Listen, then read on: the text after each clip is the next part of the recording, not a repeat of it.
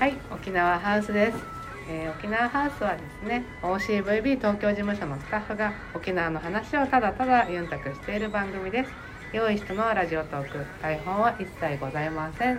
ということでですねはい、本日東京有楽町交通会館、えー東京交通会館3階にあります沖縄観光コンベンションビューロー東京事務所から、えー小泉とは小屋と大島がお送りしています。ーい。よろしくお願いします。はい、よろしくお願いします。そしてまたまたですね、本日もゲストをお呼びしていますけれども、はい、えっ、と松田さんです。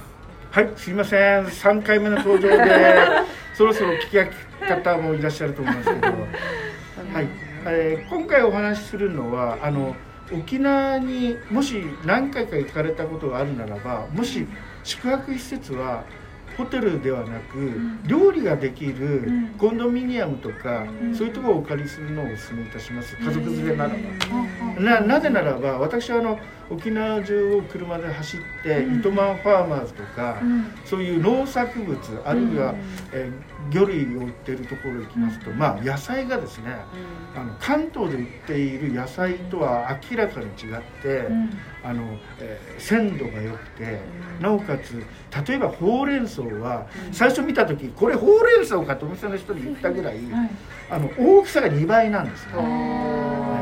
ただ気をつけなきゃいけないことがありまして、えートマトは夏は一切売っておりません、えー なぜなら暑すぎてトマトがならんという確かに葉野菜もあんまり見かけないですね、夏は。やっぱ売り系が多いですよね。そうやってかね。トマト夏ないっていうのはちょっと驚きましたけどどこ行ってもないんですねでどこあったらあ九州産とかさあえじゃあ自分で購入して料理もそのお部屋でされてるんですか？あ自分はしないですね。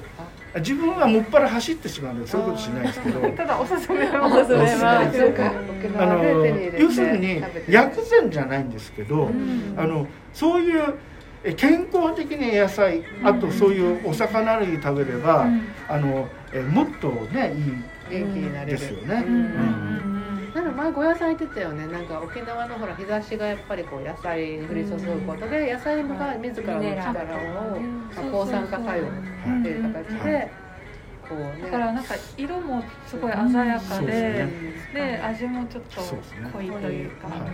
あの話がちょっとそれますけれどあの首里の金の畳石のところを歩きますと、はい。そこの両脇のあの植物のあの、うん。たあの色の鮮やかさとか、はいはい。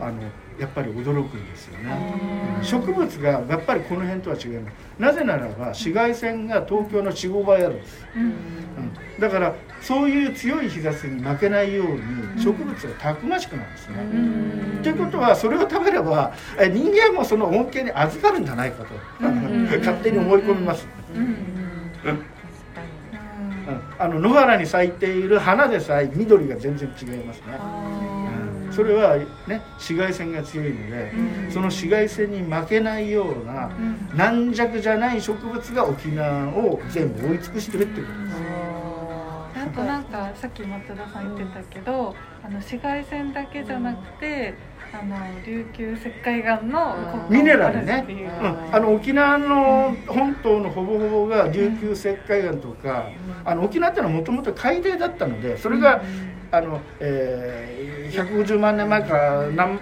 うん時代に隆起してできて、まあ、沖縄には例えば火山とかあったりして、そういうミネラルが溢れているので、ん。えー気候もいいし、ん。ね、そういうミネラルも地元要するに、えーこっちだったら肥料入れなきゃいけないので別にいらねえよと。サトウキビ畑に行っておじさんにこれどうやって肥料をまくんですか？肥料なんて絶対全然いらないよ。え毎年勝手になるよって言われました。食べたことないんだったらこれ切って食べなって言われました。畑行くとね釜で買ってただ沖縄県民の人はなんか歯でむくというねテレビでやってましたもらったら、だから土が元気だから植物も、まあ、野そうですね。菜も元気だっていうこと。そういうことですね。だからあの、えーまああの水は美味しくないっていう評判があるんですけど、まあ、それはその海のミネラルで逆にまかれて。るうん。あのあのフルーツトマトって最近有名ですけど、それは高知県で台風の被害であのトマト畑に海水が入っちゃったんですね。そしてそれもダメだなと思ったら、は逆に甘かったというんでフルーツトマトは作られました。じゃあ少しのやっぱ塩分がなんだろうやっぱいいってことですか？野菜のだからあのトマトって、うん。あの熱ければ熱いほどうん。甘いんですね。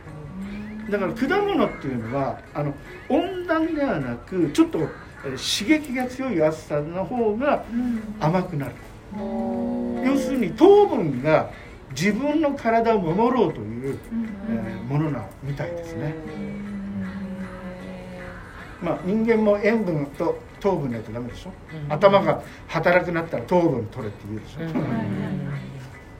そういう理由ですね、うん。植物は糖分を体に蓄えて、強い紫外線から体を守ろうということでございます、松田さん的に道の駅でおすすめのとこさっき糸満のファーマーズっておっしゃってましたはけど、い、ただあのとこのってあります？今年でしたっけ？去年でしたっけ？あの、えー大宜村に、えー結構大きめな、えー道の駅ができましたね。うん。であの、え1階にレストランがあって、えーその隣にあの、えー農協で作られた食、えー農作物が売ってます。